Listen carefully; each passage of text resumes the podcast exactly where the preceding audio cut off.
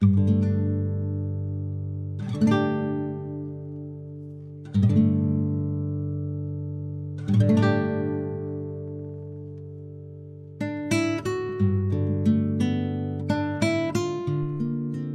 家好，我是安佐，欢迎收听第二首，用多一双眼睛探索书本里的世界。今天呢，做一期番外节目，主要是有感于最近在国内关于疫情的讨论。前几天呢，我在一篇讲放宽政策的公众号文章下面看到一则评论。那这则评论呢，是来自一位自称是属于社会较下层人士的中年妇女。她就说到，如果感染了病毒，自己住进方舱，那她家里的老人就无人照顾了。这一点呢，让她觉得非常的担忧。她觉得自己社会地位很低，也没有什么能力，所以她非常希望政府能够动态风控。那“动态风控”这个词其实就相当的意味不明，充分体现了他内心矛盾的态度。最后呢，他感叹了一句让我觉得非常有意味的话：“别让我们平民百姓直面生死吧。”这句话非常的恳切，同时呢，也反映了一个很根本的问题。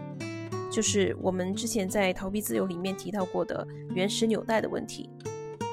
虽然《逃避自由》这本书写的内容涉及到的其实是上世纪的德国以及几个世纪以前的欧洲大陆，但是关于存在和死亡的焦虑其实是人类的共性，而且一直存在，没有消失过。从前呢，人们通过原始纽带确立自己的位置，赋予自己生存的意义，并保障自己的延续。那所谓的延续，在中世纪欧洲的语境下，应该就是指上天堂；而在中国的语境下，应该可以指代际传承。原始纽带在不同的文化语境中也会有不同的呈现。像中世纪欧洲，它就体现在宗教信仰之中；像在中国，它更多的就体现在家国情怀之中。当然了，这一点涉及到一些文化比较的问题。呃，我在此不展开说。大家如果有兴趣的话，其实可以去看一下费孝通所写的一本书，叫《乡土中国》。我认为在分析中国式原始纽带方面，这本书是分析的很透彻的。回到我刚刚说的那位女士的评论上面来，她说的这句话，希望政府别让平民百姓直面生死，就体现了传统中国民众对领导者的想象。他们把领导者想象成一个无所不能的保护者、坚不可摧的守卫者，以及毋庸置疑的当家人。我在这边不以政治的角度去看待这种想象，单从文化的角度讲，这就跟我们自己家里往往是父亲在充当保护者、守卫者和当家人的意思是一样的。在家庭成员发生危险的时候，我们会很自然地团结在父亲这个角色的周围，听从他的话。顺从他的要求，我们必须要依靠他，因为这是我们唯一能够拯救自己的方法。如果这个角色万一做得不好，或者说他本身遇到了一些挫折，我们的恐惧呢会显得尤为深刻，甚至开始否认他遇到挫折的事实，并为他寻找借口和原因。这是因为啊，这个角色从心理层面上讲，必须要无所不能、坚不可摧、毋庸置疑。否则的话呢，原始纽带就没有办法为我们提供绝对的安全感。这就意味着我们就必须独自且直接面对这个世界的不确定性，甚至是死亡的威胁。而对于那些没有这种独自面对的能力，却又不得不接受事实的人而言，存在的焦虑会让他们容易变得极端。而从往期的节目，我们其实也知道，原始纽带其实很早开始就已经不适应社会的现实了。当代社会的环境、个体生活的水平、现代国家的制度和人类在当下这个时代需要面对的挑战，往往都会不断的冲击原始纽带并瓦解它。社会发展到一定程度，人就必须直面自己的生死，因为其实社会发展本身正是依靠剥落原始纽带所实现的。到今时今日，我们的文化想象如果跟我们的社会现实过分脱节，就会容易出现一些自相矛盾的状况。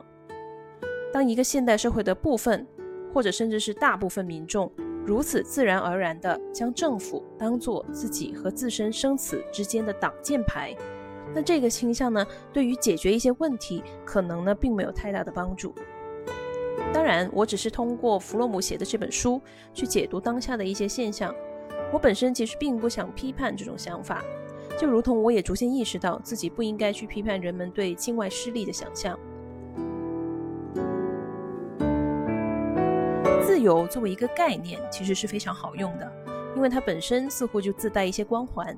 可以很轻易的被人用来作为行动的口号。但是，真正意义上的自由，并非人人都能承受。自由意味着你要独自面对这个世界的威胁，意味着病毒会跑到我们身边的每个角落。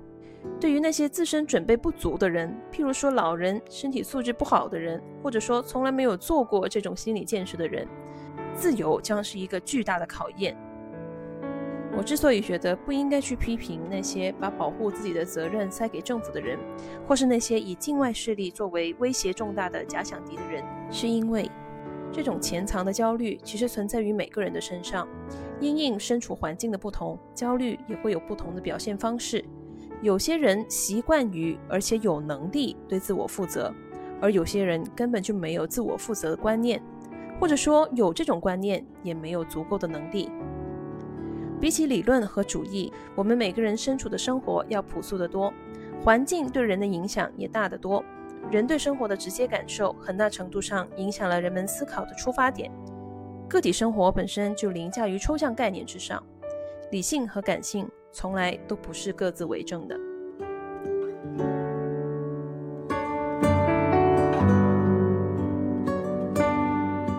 在本科的时候上过一门金融心理学的课。那课上呢，教授就分享过自己的一个见闻。他说，有位知名的金融心理学家做了大量严谨的心理研究，直指各种消费陷阱。然后有个记者就采访他，问：“那你现在对这些陷阱这么了解，是不是就不会像其他人一样掉进去呢？”他说：“不是，我一样会掉进去。”我听了教授说的这件事，就觉得很荒谬。那既然是这样的话，做这些研究还有什么用呢？我直到后来才慢慢理解，这位金融心理学家的表达其实是诚实且谨慎的表达，用单纯的工程师眼光去解读这些关于人心、道德、社会、政治的研究，本身就是基于一种对科学的迷信，看似理性，实则感情用事。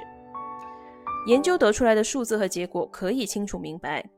但是清楚明白的研究结果未必经得起现实里的所有考验。科学的魅力在于，它往往能够给出相对明确的答案，一定程度上隔开了人和现实的不确定性，给人以安全感。前面说过，原始纽带随着社会发展而瓦解，人们都堕入了存在的焦虑之中，而这时科学取代原始纽带，成为新的救赎。但实际上，科学也不过是一种描述现实的工具，在现实的某些层面上，它尚无法提供一劳永逸、永恒正确的答案。但偏偏现实生活中，就是不能被确定的事情居多，能被确定的事情比较少。没有绝对的保险，只有不断的权衡。科学作为一种工具，能被合理利用，就能被不合理利用。它本身并不能作为指导思想凌驾于现实之上。单纯的科学无法拯救我们，就跟单纯的宗教信仰无法拯救我们一样。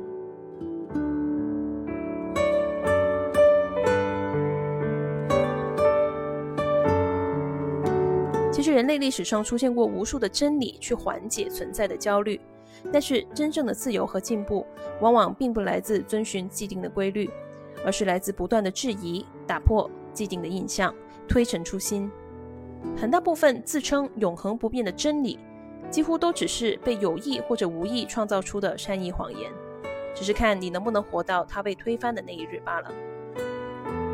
唯有即便知道自己意识的改变并不能永远解决问题，依然积极主动地去适应和改变，直面这个世界的残酷，不轻易跪倒在任何永恒的石榴裙下，这才是永恒的。当然，这一点说起来很容易，做起来却比较困难。像弗洛姆所说，做到这一点不仅需要个人拥有一定的能力，最重要的还是这个人所处的社会环境能够给他提供合适的条件，满足他维持自我的需求。在疫情一开始就已经有人问过我，从社科角度如何解读疫情呢？我当时觉得下结论为时尚早，果不其然，事情的变化确实是一波三折的。国内现在关于管控措施的讨论前所未有的激烈，各方都有一定道理。其中有一种声音啊，我觉得跟这一期的节目主题是最切合的。如果真的全面解封，感染数字蹭蹭的往上冒，到那时还有多少人会依然赞美这个政策呢？这是一个相当直接的质问。也许有相当一部分人一时半会会觉得反驳不来，哪怕反驳了，到这种情况真的发生以后，也难保一定能冷静应对。别让我直面生死，这是一句朴素且真诚的话。然而，事实是每个人都必须直面自己的生死。接受了这个事实，人才能活得更好，也才有资格谈自己是否要去争取真正的自由。在这里再次沿用弗洛姆在《逃避自由》里面的说法：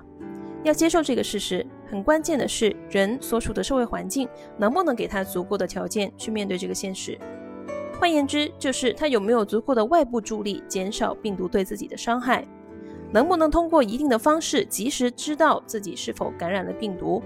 可不可以通过自己的努力尽量减少感染病毒对自己生活带来的影响。从这个角度看，弗洛姆说的话似乎能够解释为什么开头所引用的那一位评论者会下意识的在他的评论当中一直强调自己平民百姓的身份。因为越低层的人保护自己免受伤害的社会资源就越少，不管病毒本身的性质如何，他们的不安全感都会比社会上层的人要强很多。当然，我不排除有些人的想法是赖活着还不如好死。不管病毒本身致死率是高是低，反正好好活过每一天才是最重要的。如果死亡真的要找上门，就让他找吧。这种想法呢，高度理想化，一般人是不会有的。但我个人认为，它印证了一个道理，那就是，当你直面恐惧时，恐惧就会消失。在这里不是提倡大家都这么想哈，但是只是因呃，我这么提呢，只是因为它涉及到一点点存在主义心理疗法的知识。有兴趣的话，我推荐大家去看一下《存在主义心理治疗》这本书，它的作者是欧文·亚龙。这本书的资料会放在呃 show notes 里面。我自己呢，因为生活环境的不同，在国内的朋友跟我袒露一些国内疫情的状况之前，我甚至都不知道疫情在当下这个时刻在国内的严重程度，以及它到底严重在哪里。即便是在听完朋友的叙述以后，我也只能基于自身的体验去理解这个事情。而由于一些不可避免的信息差。国内发生的很多事，很多国内的人的想法，对我来说呢，确实是不容易理解的。从我自己的角度看，科学这件事如何被运用在我们对当下情况的解释里，并不取决于科学本身，而取决于我们的感受，而感受源自社会环境。那些对于弱势群体的担忧，以及确诊数字、重症率、医疗挤兑等一系列的问题。其实每个国家都有，都在以各自的方式解决。只是在解决问题这个层面，亲身经历告诉我，作为社会里的一个普通人，比较关键的其实是心态的调整。对未知和不确定性的恐惧，人人都有。我自己呢，在国外也曾经历过忧虑，也曾经质疑过一些政策。但是事实胜于雄辩，当我对身处的环境情况有及时且足够的了解。对有可能发生的最坏状况有足够的认知，我就能建立自己的预期，调整自己的生活，做好准备，以最大限度保护自己。